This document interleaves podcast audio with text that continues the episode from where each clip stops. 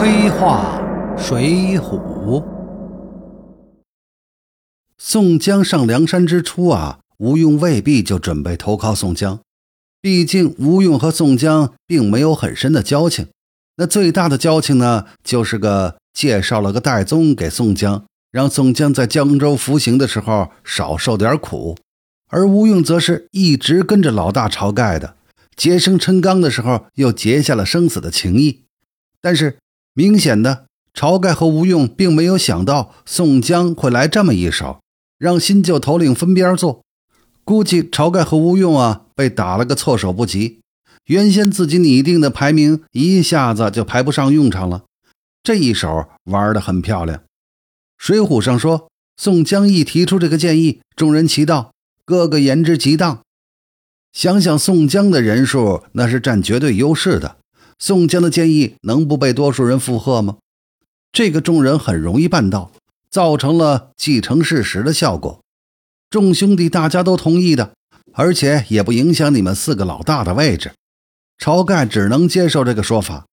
下面就是清风寨那波人选边站了，一下子宋江的人就全到了宋江这边去了，连金大坚和萧让这两个知识分子都看出苗头，选到宋江这边。这么大的事儿。水浒上虽然只是轻描淡写的寥寥数笔，但本人以为这对吴用心理上的震撼那是相当巨大的。吴用明白自己不是这位宋大哥的对手，宋江一上山就占据了主动，梁山呀迟早会落在宋江手上。我以为这个时候吴用开始动了弃晁盖投宋江的心思。晁盖并没有主动去瓦解宋江的派系，但是宋江却对这位吴军师是花了很多功夫的。宋江知道晁盖派系，也就是吴用和公孙胜两个人需要花功夫，其他数人或是无野心，如林冲，或是无心机，如三阮。宋江下山接老妇，弄出一个九天玄女的故事，而后说九天玄女给了他一本天书。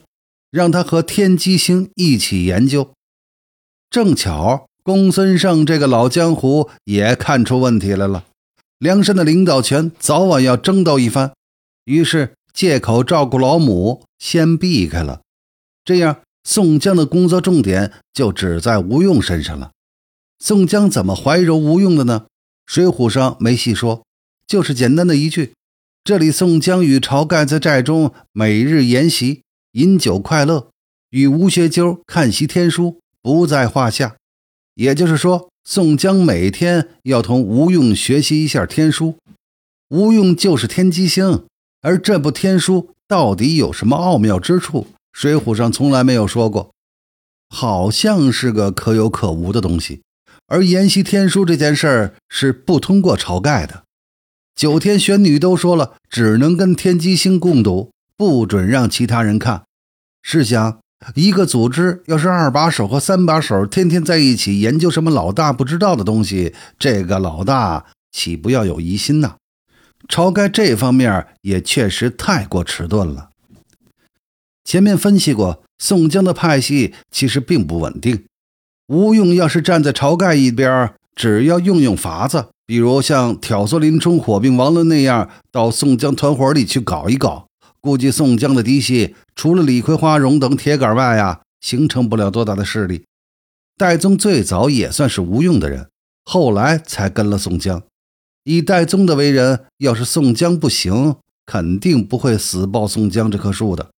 但是现在宋江刻意拉拢收买，晁盖又晕晕乎乎的，吴用当然要考虑一下了。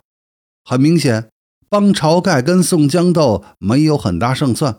而且斗赢了，晁盖脑子万一出问题，觉得宋江是自己的救命恩人，那说不定啊还会怪自己多事儿。帮宋江架空晁盖，那则算是胜算很大。这样一个利益算计，吴用不会不明白，自然倒向了宋江，才符合吴用的最大利益。但是宋江、吴用的这层窗户纸，总要有人捅破吧。毕竟吴用还是晁盖系统里的老二，又是晁盖的亲密战友，交情不浅。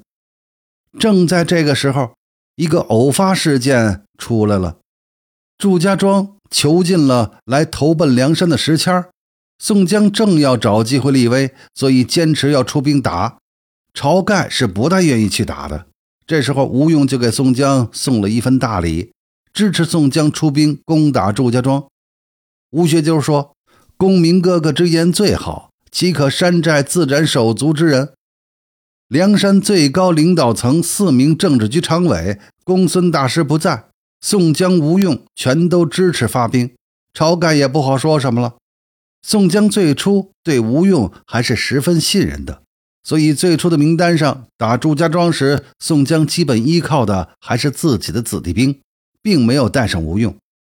晁盖派系的仅带了林冲一个人，主要是因为需要林冲的武力，整合自己的嫡系的意味很浓。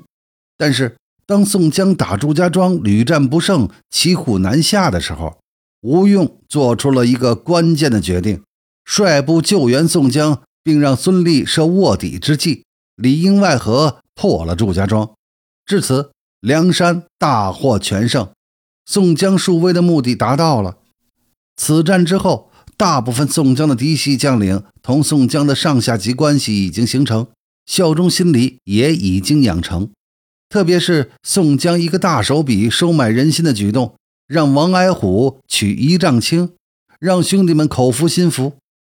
此时此刻。宋江的二哥地位已经彻底牢固，派系整合成功，而且得到吴用的投诚，宋江可谓是祝家庄一战的最大赢家，而晁盖是唯一的输家。